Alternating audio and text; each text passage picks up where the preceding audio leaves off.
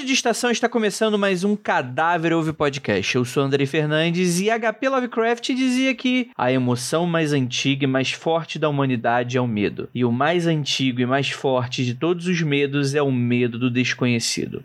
Então faz sentido que nos seus livros e contos o horror criado por ele tenha como base ameaças antigas, monumentais e desconhecidas. E que tipo de horror é esse? Horror cósmico.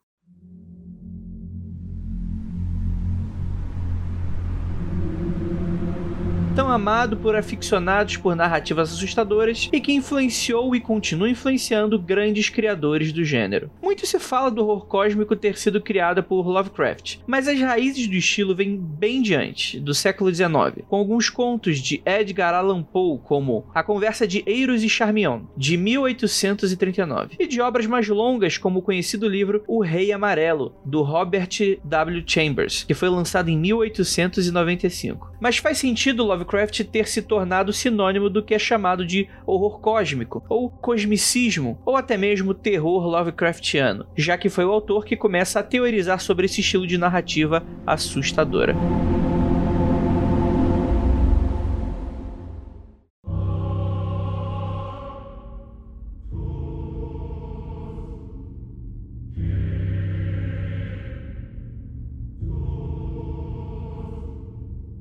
Por exemplo, no ensaio de 1927 chamado O Horror Sobrenatural em Literatura, ele explica a sua visão do que é o horror cósmico, uma ficção na qual o horror vem do encontro do ser humano com um conhecimento que vai além das suas capacidades de suportá-lo. E é por conta disso que nas histórias do estilo é muito comum os personagens perderem a sanidade ou tirarem a própria vida, por exemplo. Howard Phillips Lovecraft foi um escritor americano nascido em Providence, em Rhode Island, em 1890. Ele veio de uma família rica, teve uma educação das melhores, com grande acesso à literatura dos mais variados tipos e locais. E ao ficar adulto, se enveredou pela literatura e seus contos e livros de revolucionário horror, trazendo nas suas obras elementos de fantasia e ficção científica. Apesar de toda a influência para o gênero, Lovecraft também ficou conhecido por ser assumidamente racista, xenofóbico, antissemita e homofóbico, e isso fazer parte de sua obra, com textos que trazem argumentos contra pessoas que se enquadram nesses grupos. Para muitos, isso deveria ser ignorado, mas todos esses ódios estão na raiz do que ele criou. Na sua visão de mundo, pessoas não brancas e não heterossexuais eram criaturas horrendas, incompreensíveis e não humanas, e a sua forma de enxergar esses grupos sociais ajudou a construir os seus tão famosos monstros.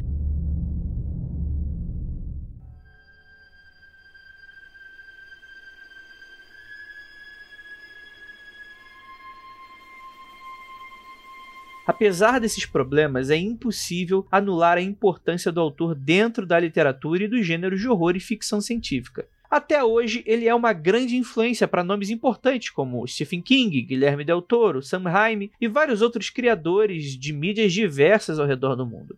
Há quem trabalhe o horror cósmico de maneira superficial, fugindo das obras cheias de profundidade de H.P. Lovecraft. Narrativas focadas apenas em deuses monstruosos e eventos inexplicáveis, sem o foco nas características mais importantes da filosofia cósmica. Nos seus livros e contos, Lovecraft desenvolveu bastante esse horror cósmico. Nessas narrativas temos vislumbres do caos primordial, acontecendo muitas vezes através de criaturas indescritíveis. E tudo isso com uma descrença em algum deus superior ou em alguma forma de proteção divina.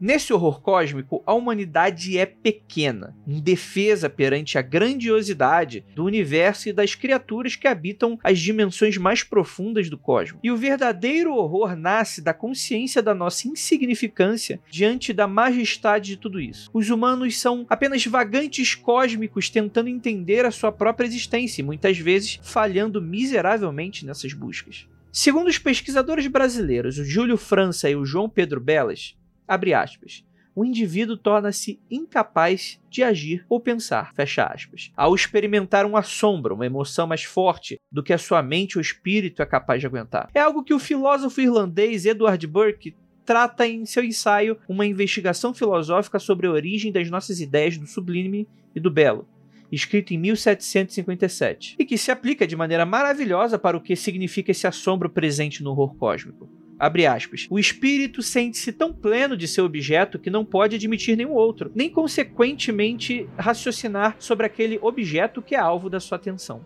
De fato, mesmo na atualidade, ainda estamos assombrados pelo poder existente nesse tipo de narrativa de horror, que influencia nossos estudos, histórias e as mais diversas criações do gênero. Muito do horror cósmico é extraído desse niilismo existencial e de um pessimismo filosófico, trazendo para si características que as crenças tradicionais são infundadas, que não existe nenhuma certeza na existência e que podemos perceber isso na maneira como a insignificância humana é trabalhada nas criações do estilo. Na obra do Lovecraft, suas criaturas não possuem simpatia pela humanidade, são seres completamente indiferentes a nós e que estão sempre trazendo caos e destruição, tão grandiosos que destroem galáxias e mundos inteiros. Em seu conto chamado de Cthulhu, que foi publicado pela primeira vez em 1928, sendo um dos mais conhecidos trabalhos do escritor, ele nos apresenta criaturas cósmicas que vieram ao planeta Terra antes mesmo de existir vida aqui. E tudo isso através de uma escrita que simula os resultados de uma investigação. E uma das coisas mais interessantes sobre a mitologia de Cthulhu é que se tornou um universo compartilhado, porque Lovecraft se correspondia com outros autores ampliando as narrativas sobre esses seres. Nessas conversas, várias ideias e sugestões eram propostas, dando origem a histórias onde esse universo foi expandindo, sempre com um elemento do horror cósmico presente. Algumas narrativas desse universo foram criadas por autores que não se tornaram muito famosos, mas outros foram até criados por escritores que acabaram sendo um pouco pouco mais conhecidos. É o caso, por exemplo, de Robert Bloch, autor de Psicose, e de Robert E. Howard, bastante famoso por Conan o Bárbaro.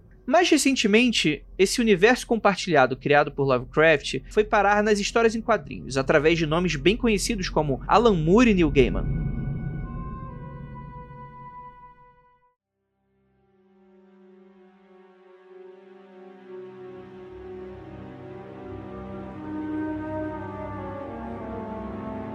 Falar em horror cósmico é falar sobre os limites da mente humana e a sua fragilidade. É tratar sobre um medo que a própria descrição visual do que causa pavor se torna difícil, para muitos até impossível. Por isso, existem os que defendem que não dá para pegar uma boa história de horror cósmico e transformá-la em um bom filme, série, história quadrinho ou videogame. Por que criar algo visualmente concreto para um tipo de medo tão grandioso ao ponto de ser difícil traduzir em imagens não resulta em algo bom? É óbvio que com os muitos anos das artes visuais e com a qualidade tecnológica que só aumenta, muitas são as obras do cinema que adaptam livros e contos desse estilo. Inclusive, alguns filmes nem são exatamente adaptações, mas trazem o conceito Lovecraftiano na sua essência.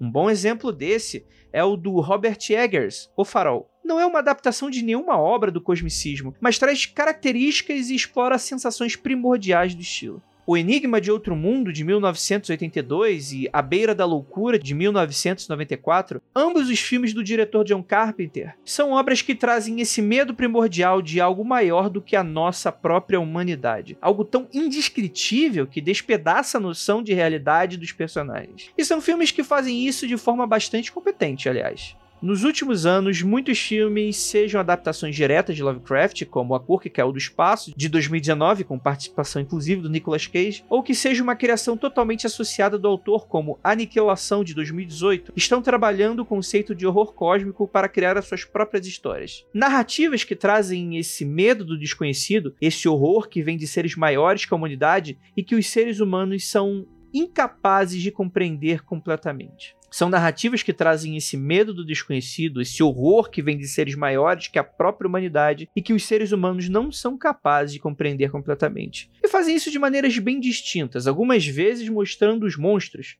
mas através de uma lógica abstrata, onde a criatura não é horripilante exclusivamente por ser feio, mas sim por ser complexa e de difícil compreensão. Em alguns outros casos, sem jamais colocarem os seres monstruosos na tela, e o horror existindo a partir da fragmentação e fragilidade da mente dos personagens. Se na literatura as emoções que os personagens vivenciam ao se deparar com algo que vai além da compreensão humana são colocadas de uma forma que deixa claro que o momento é impossível de descrever completamente, é no cinema independente de como isso vai ser produzido com imagens, é essencial que esse sentimento de isolamento, alienação e fragmentação da mente esteja presente na narrativa para termos uma obra que traz o horror cósmico. E na verdade, isso precisa existir em qualquer mídia. Junji Ito, por exemplo, um famoso mangaka do Japão, é bastante conhecido por colocar esses elementos dentro das suas histórias e obter resultados satisfatórios em que fãs da filosofia do horror cósmico se sentem contemplados. Pela maneira como a cada dia mais obras que se enquadram no horror cósmico estão sendo produzidas nas mais diversas mídias para os mais diversos públicos, a probabilidade é que a filosofia popularizada por Lovecraft e que já tem um grande número de fãs apaixonados crie mais e mais adeptos, sendo subvertida das mais variadas formas e pelos mais variados formatos, sempre criando obras aterrorizantes como a finitude e a fragilidade humana.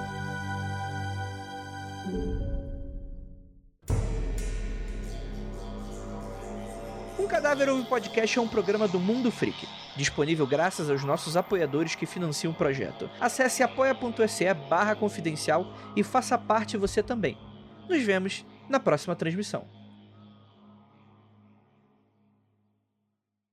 Esse episódio foi narrado por mim, Andrei Fernandes, roteirizado por Carissa Vieira e sonorizado por AJ Oliveira.